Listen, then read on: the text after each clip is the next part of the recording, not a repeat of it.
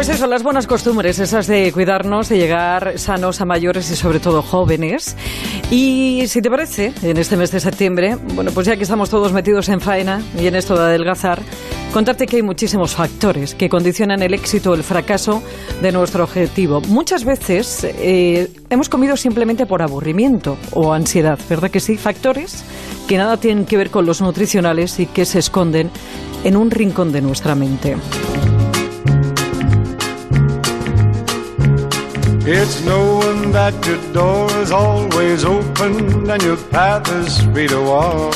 Y es que en ocasiones a la mesa se sientan las emociones y hay que saber diferenciar entre el hambre fisiológica que solamente se calma con alimentos y el hambre irreal por angustia, ansiedad que se calma muchas veces con lo más calórico que tenemos cerca.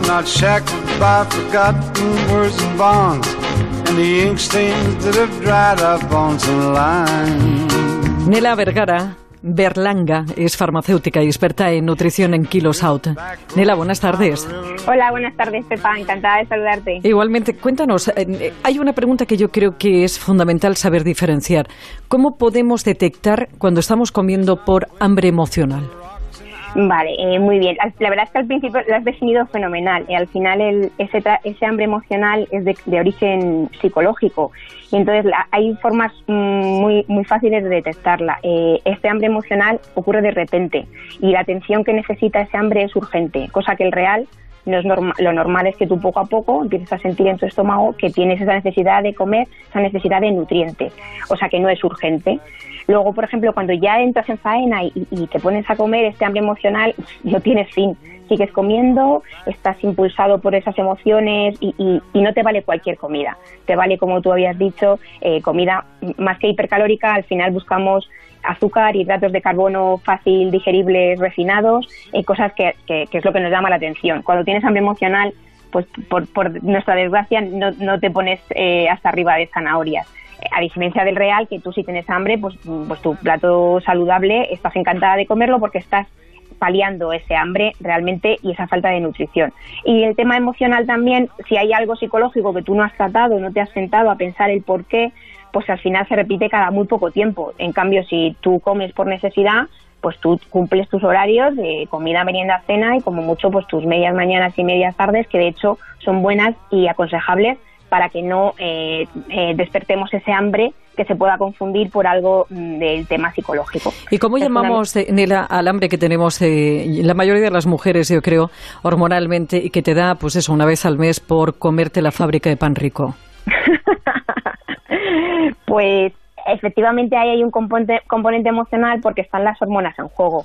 pero es verdad que también a veces eh, te dejas llevar por eso. Ya eso está como muy integrado en nuestra, en nuestra vida, que bueno, venga, pues como tengo las hormonas locas, estoy pre mi ciclo menstrual, pues me merezco un donus. Y no quiero hacer publicidad. No, no te mereces un donus. Tú te mereces realmente comer y nutrirte bien. Entonces lo que hay que, yo, solamente en nuestro centro, lo que intentamos es, somos un grupo de, de, de profesionales multidisciplinar, hay psicólogos, coaches, estoy yo con farmacéutica, nutricionistas, un doctor, y lo que queremos es que las personas que vienen con este problema se paren a pensar, se, sienten, se den cuenta realmente qué es lo que les pasa emocionalmente, dónde se repite y qué excusas se están poniendo, porque al final el tema hormonal eh, eh, acaba mm. siendo una, una excusa. Y, les enseñamos herramientas para que eso no pase. Mira, y otra cosa también que se dice mucho, yo es que como por aburrimiento. Pues eh, al final es un tema, habéis oído hablar del círculo de la, del azúcar, el círculo vicioso del azúcar. Eh, al final cuando tomamos cosas que rápidamente se metabolizan en nuestra sangre en forma de glucosa, eh, tú tienes un pico de glucosa, una hiperglucemia, también hay una liberación de insulina, esta insulina reparte el azúcar, como quien dice, por todo nuestro cuerpo y la desgracia que tenemos es que esta insulina sobrante se convierte, se va a almacenar el tejido adiposo. Y después de esta hiperglucemia solemos tener una hipoglucemia total, que vuelves a querer esa azúcar. Entonces, al final, el aburrimiento lo que te hace es que estás metido en un círculo y bueno, pues venga, voy a comer. Pero que por aburrimiento nadie come brócoli. Ya lo creo.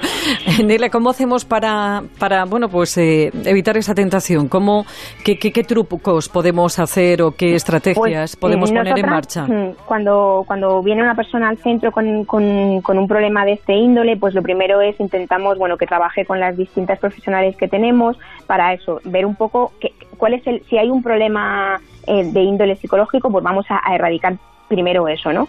Luego pues tenemos distintos trucos. Por ejemplo, hay una cosa que mucho lo hacemos mal, no nos hidratamos. Hay que hidratarse, bebemos poco y bebemos poca agua. Hay que beber agua porque a veces en la sensación de sed el cuerpo la nota como, como hambre y es sed. Luego también hay que un poco darle, la mente puede ser muy mala, igual que nos cura, nos puede matar, perdonar que lo diga así. Entonces hay que poner el foco en que tú te quieres cuidar, que quieres perder ese peso que es malo y que, y que, y que, estamos viendo que hay verdaderos problemas en la sociedad que al final derivan todos de una eh, obesidad.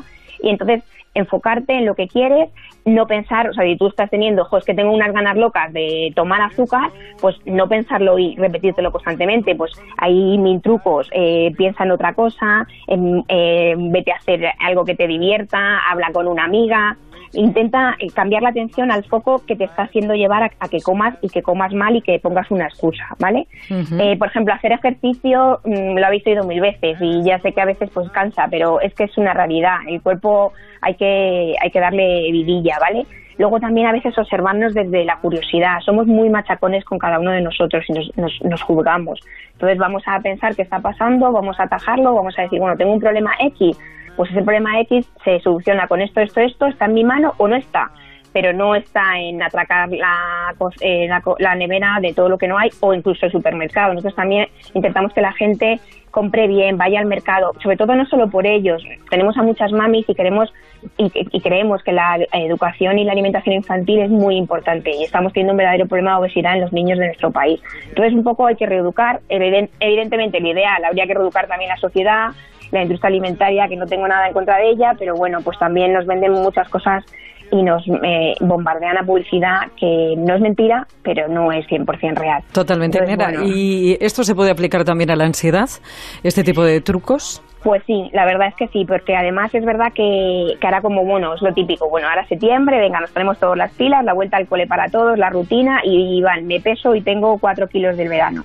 Eso genera ya una ansiedad. Entonces, vamos a pensar en positivo.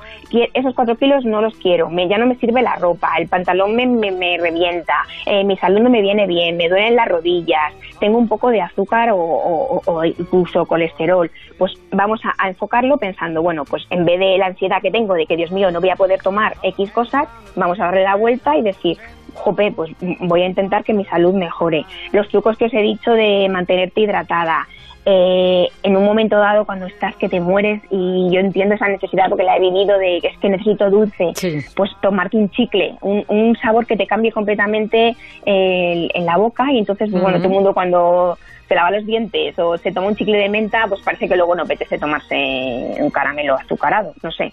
Más o menos son pequeños trucos que le damos a, a nuestros clientes para que por lo menos eh, les ayude. Luego también es muy importante que comemos. Eh, por ejemplo, eh, los plátanos, que son han sido tan demonizados en todas las dietas. Pues el plátano tiene un componente y es muy rico en triptófano, que es el, precursor de la serotonina, que es la hormona del buen rollo y la hormona de la saciedad. Entonces, bueno, como el plátano, hay un montón de, de alimentos, las carnes, el pescado, los huevos, los lácteos, eh, la soja, todo eso son precursores de, de, la, de, la serotonina. Pues bueno, incluirlos a diario en, en, meriendas, en comidas, en, cenas, pues de alguna forma eso también pues estamos ayudando al cuerpo a que se sacie. Luego nosotros pues, también, eh, lo último y termino, pues eh, comemos y, y, vivimos muy deprisa, entonces sentarnos de verdad a la mesa, sentarnos a la mesa, saber qué estamos comiendo, ser consciente, masticar, y entonces también eso ayuda a que, bueno, si yo estoy saciado y sé eh, controlar mi mente, pues no me voy a lanzar a un snack eh, calórico. Mira, y otra cosa que además yo muchas veces pongo en práctica cuando te entra esa ansiedad, cuando te, bueno, pues tienes ese hambre emocional, yo qué sé, pues cuando entras y dices tú, la nevera cae, la nevera cae fijo. Es hacer otra actividad, pues date una ducha, Vete a dar un paseo, aprovecha, ponte la radio, ponte la radio ese tipo de cositas y esos trucos. Nela, que ha sido, ha sido un placer. Nela Berlanga, farmacéutica y experta en nutrición de Kilos Out. ha sido gracias. Un placer escucharte. Un beso muy grande. Muchas gracias, un beso fuerte. Bueno, y es que, claro, esto del comer y adelgazar, ya sabe, cuando queremos conseguir un peso saludable y nos cuesta, tenemos muchas veces que revisar nuestra relación con la comida, porque probablemente el problema, ese problema, no esté en la mesa. Y esa angustia y esa ansiedad no van a desaparecer nunca, pero sí puedes aprender a responder de una forma diferente frente a ella. Solamente tienes que buscar la ayuda necesaria. Te recuerdo que hay un Twitter que es arroba, de arroba treinta y tantos onda cero, que también eh, hay un correo electrónico que es treinta y tantos arroba onda cero punto es. Para más información me dice pipa.es y en el blog treinta y tantos que también encuentras en Celebrities Antena 3 Televisión.